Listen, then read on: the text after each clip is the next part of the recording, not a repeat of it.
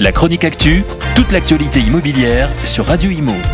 En partenariat avec Regus, des espaces de travail adaptés à chacun.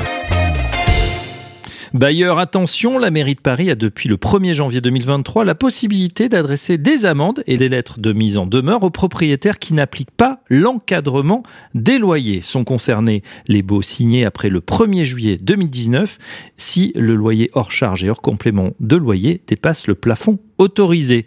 Et à Paris, environ un tiers des baux dépassent ce plafond, une moyenne de 192 euros par mois, de quoi récupérer une belle somme. L'encadrement des loyers, c'est maintenant possible depuis 10 jours à Paris. Depuis le 1er janvier 2023, tout locataire dans le privé qui soupçonne son loyer de dépasser le plafond légal va pouvoir le signaler directement à la mairie via un outil dédié directement sur Internet.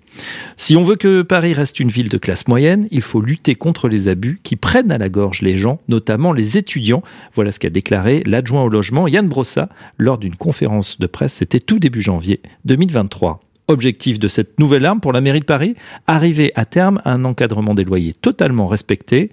Or, selon l'Observatoire des loyers de l'agglomération parisienne, l'OLAP, cité par la mairie, environ un tiers des nouveaux baux signés dans la capitale en 2021 dépassaient les loyers plafonds, fruits de plusieurs critères, vide ou meublé, date de construction, nombre de pièces et quartier. Cela ne signifie pas forcément que les bailleurs sont d'affreux marchands de sommeil ou des hors-la-loi, car certains dépassements peuvent être justifiés par des caractéristiques du logement.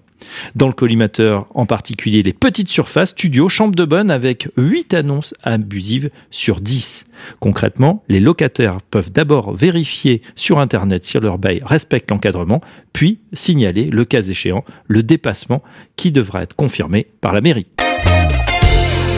La chronique actu, toute l'actualité immobilière sur Radio Imo.